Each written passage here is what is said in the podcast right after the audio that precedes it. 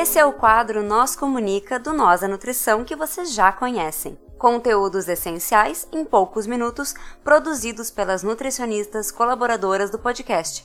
Quer saber mais sobre elas ou sugerir um assunto que você quer ouvir por aqui? Segue a gente no arroba Nós a Nutrição, nós com Z, e manda uma DM por lá ou um tweet se preferir. Bora pro episódio?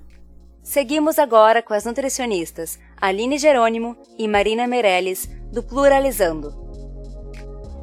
Olá, meu nome é Aline Jerônimo. Meu nome é Marina Meirelles. Nós somos do Pluralizando, a Nutrição. Nutrição. Então estamos aqui em mais um episódio, né, do Nós. Comunica. Isso.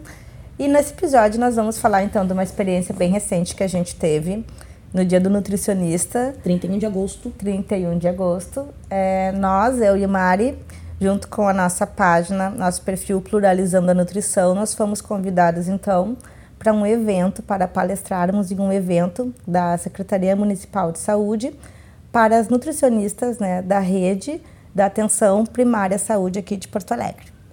É, e nesse evento, num primeiro momento, a gente conheceu um pouco do trabalho de várias nutricionistas em vários setores públicos, uh, tanto que, que elas trabalham em hospitais, com aleitamento materno, na atenção básica diretamente, na alimentação escolar. E nesse primeiro cenário, nesse primeiro momento de escuta, eu vi o quanto tem sido forte essa demanda, aumentado a demanda da, do atendimento nutricional no setor público e uma pequena mão de obra, certo? Então, aumenta a demanda e não se abre cargos, não se abre vagas para nutricionistas estarem atuando.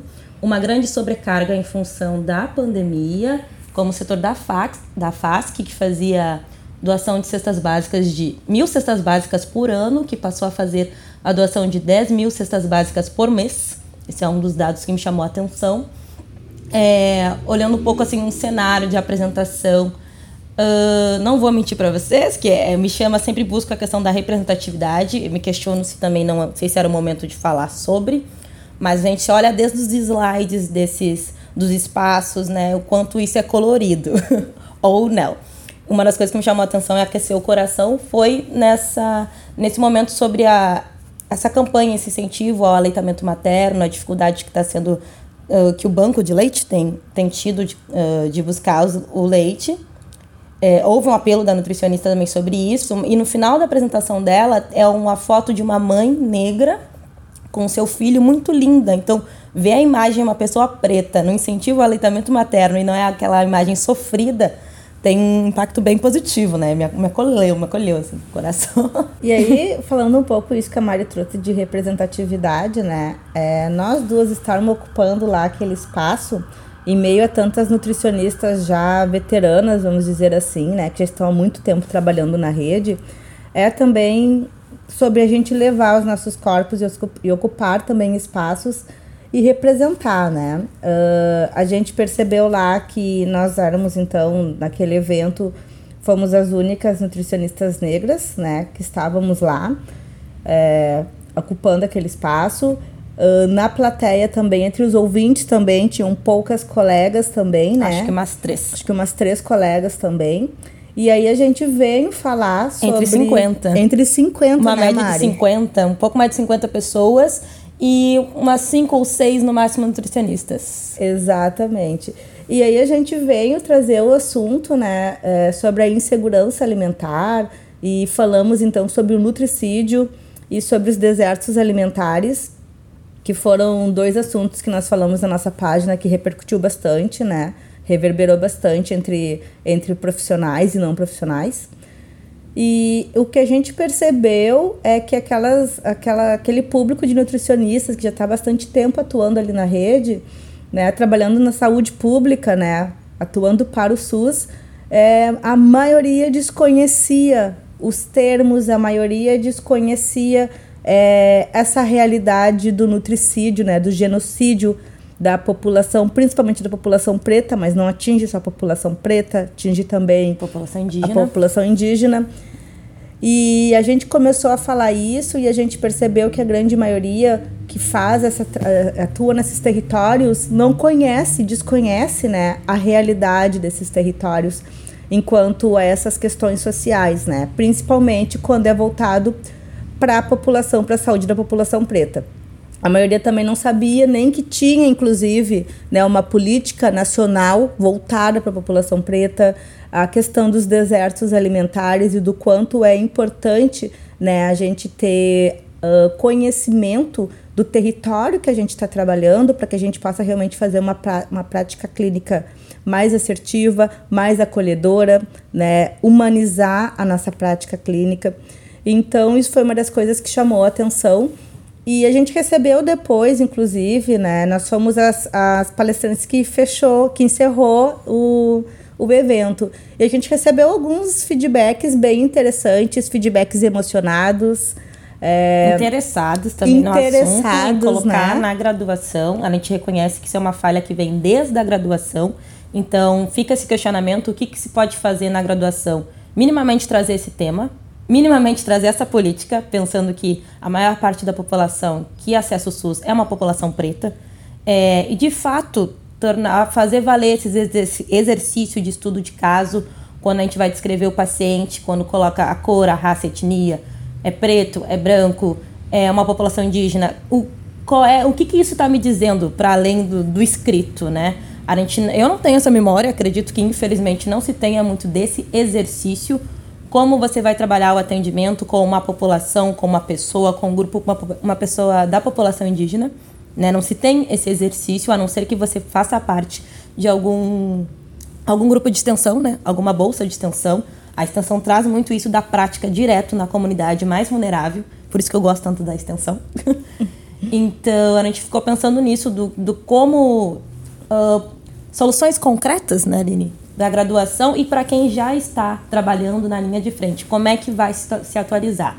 Então, não dá para esperar que nós, as, as pessoas que estão na graduação se formem e aí tragam uma nova solução. Né? Tem muita gente que já está na base, que já está trabalhando há anos e é, essas, é com essas pessoas que a gente tem que trabalhar. E aí entra a educação permanente, né? A questão da educação permanente. É, as atualizações são muito importantes, as capacitações são muito importantes. A gente nunca deixa de aprender, porque uh, a sociedade está mudando o tempo todo, a gente precisa estar tá, uh, se atualizando. E aí vai muito uma questão que eu falo muito com a Mari, né? Adianta a gente ser uma profissional que a gente sabe tudo de fisiologia, sabe tudo de bioquímica, sabe todos os processos internos fisiológicos de dentro do paciente e não olha para fora e não olha o externo desse paciente, dessa pessoa, né? Então a gente tem que saber também o externo. A gente precisa abrir a, a, os nossos horizontes de aprendizado e também a questão de, de trazer esses assuntos para dentro da academia e como nós já falamos também é, em, no outro podcast, né?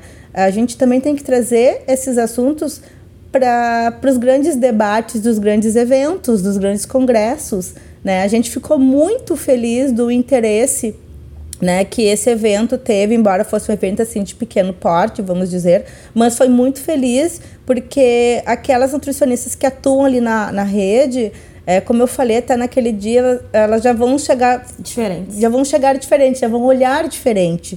Né? Então a gente precisa estar é, tá o tempo todo trazendo esses, esses assuntos dentro da academia, fora da academia e ter referências. Né? O que a gente fala muito é de referência. A gente precisa ter referências, principalmente para a população preta. A gente precisa ter referências de pessoas, de uh, autores, né? de profissionais. Né, que, que, atuam com a população preta. E aí eu já jogo a pergunta para você, ouvinte, seja preto, seja branco, seja cor que for, quem são as suas referências? quais são os autores que vocês consomem, quais são as nutricionistas que vocês estão escutando. No evento, a gente citou alguns, como uh, Laila África é um médico, na verdade, né?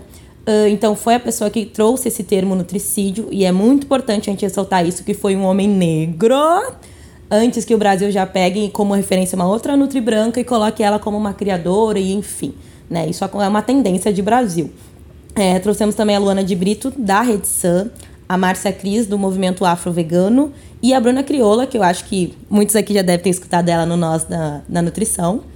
Uh, então, para quem não conhece a Bruna Crioula, isso me preocupa porque acredito que seja um dos nomes mais falados hoje entre as pessoas pretas da área da saúde, é, da que tem mais alcance, assim. Exato. Então, fica esse questionamento sobre quem é que você está consumindo. E aí o que a gente fala, a gente trouxe bastante esse tema porque no evento que a gente foi convidada a falar de insegurança né, alimentar, de, de desertos, de nutricida, é porque a gente estava muito falando sobre o viés do racismo, né? E como é, o, o, o racismo, é, como a gente não encarar né, a questão de cor, a questão de raça, como isso atrapalha a gente numa prática clínica, numa Exatamente. prática de cuidados à saúde.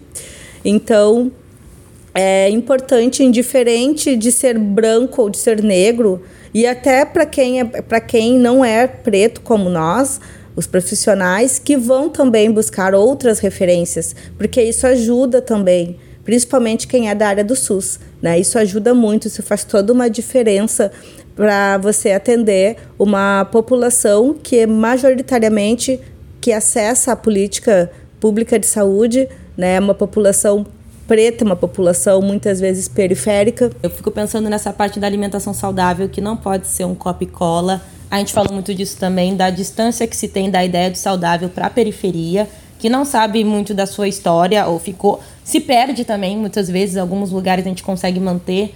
Então, da, daquele alimento saudável que passou pela nossa família em algum momento, muito tempo atrás, sim, passou, isso foi retirado também de nós. Então, que não fique essa ideia do, da alimentação saudável como algo do branco, é embranquecido.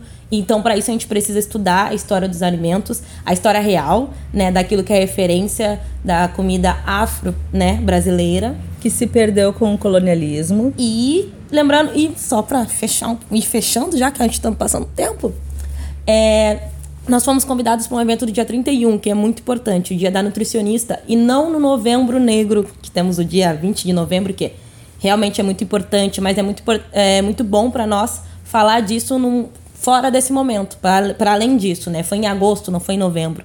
E essa galera que estava lá no palestra, deixamos a dica também. Agora não pode falar que não conhece a política nacional de saúde da população negra. Foi citado.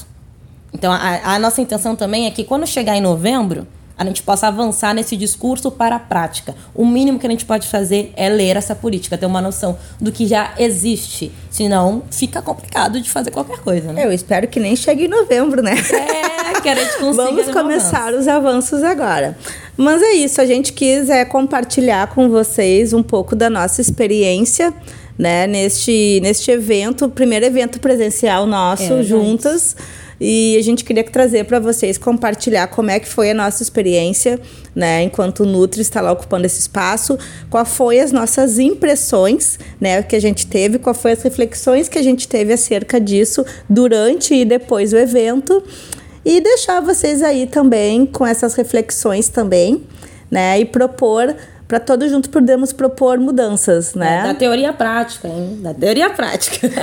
é isso aí. Agradecemos mais uma vez, então, ao nós pelo espaço que sempre nos dá, né? Há mais de um ano aí é, nessa colaboração mútua, né? E a gente fica muito feliz de, de termos vocês como ouvintes. Um beijão, até a próxima, galera. Até a próxima, tchau, tchau. É isso aí, pessoal. Vocês ficaram com mais um Nós Comunica. Se vocês querem entrar em contato conosco, vocês nos encontram em todas as redes sociais por arroba nós da nutrição, nós com Z, ou vocês podem mandar um e-mail para contato arroba Vocês podem falar conosco ou falar com as Nutris colaboradoras que estão produzindo esse conteúdo sensacional. Entre em contato conosco. Vamos lá. Abraço. Tchau, tchau.